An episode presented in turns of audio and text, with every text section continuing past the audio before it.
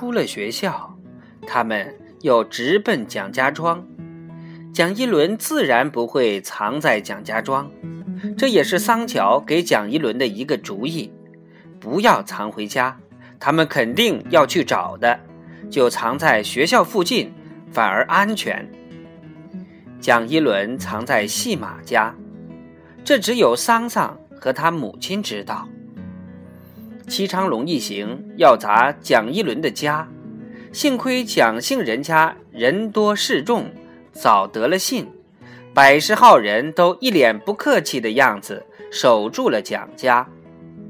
戚长龙一行这才在踩倒了一片菜苗之后，骂骂咧咧的离去。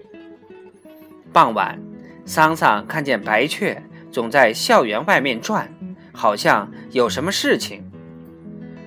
白雀看见了桑桑，朝他招了招手。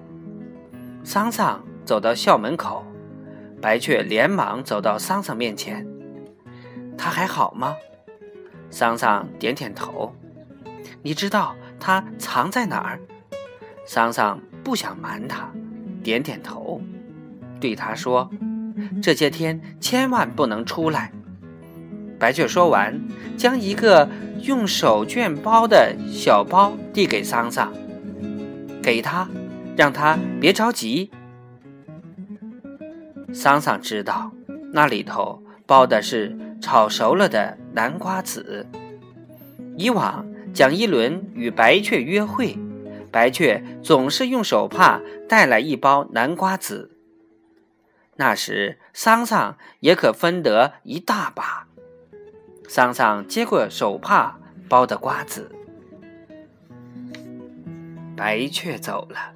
桑桑从手帕里掏了几颗瓜子，自己先吃起来，一边吃一边在心里说：“这事儿就怪你。”他怕蒋一伦见了手帕和瓜子又添一番伤心，就把戏马叫出来，坐在地头上，两个人连吃带糟蹋，一会儿就把瓜子全吃光了。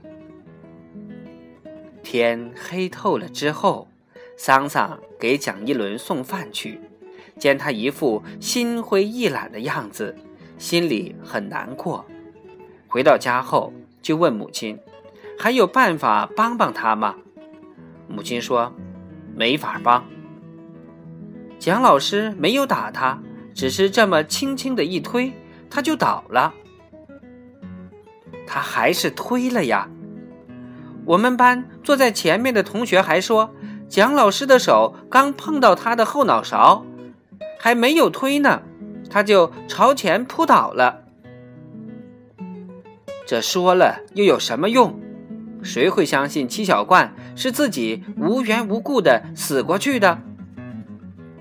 蒋老师会怎么样？桑桑问。活不过来，蒋老师会坐牢的。就是活过来，蒋老师也要受处分的，戚家也不会作罢的。母亲说完，叹息了一声。桑桑就说起他傍晚见到了白雀的事儿，母亲很生气，他拉倒吧，不是他，蒋老师好好的，哪有这个脾气？桑桑和父亲一起悄悄去看蒋一伦时，蒋一伦紧紧抓住桑乔的手，像个孩子似的哭起来。桑校长，我完了，我完了，泪流满面。桑乔说：“别这么说，事情也许会有另外一番样子。”蒋一伦直摇头，我知道，我知道，我完了。桑桑离开蒋一伦后，心里总想着要救蒋一伦，想了种种办法，但十有八九都是胡思乱想，有时还想得很激动，觉得自己是一个救人出困境的英雄。他把自己的一些想法，还正儿八经的对父母说了。桑乔听了，说：“竟是胡说八道。桑桑就跑到操场上，坐在土台上接着想。桑桑总觉得蒋一伦落到今天这步田地，绝对与他有关。假如他一开始就不给他们传信，他们也许就不会来往。假如他没有将那封信搞坏，白雀也许就不会去见那个古伟。不去见那个古伟，也许他们就会好好的。既然好好的，蒋老师就不会心情不好。既然不会心情不好，蒋老师就不会去计较七小冠啃白薯。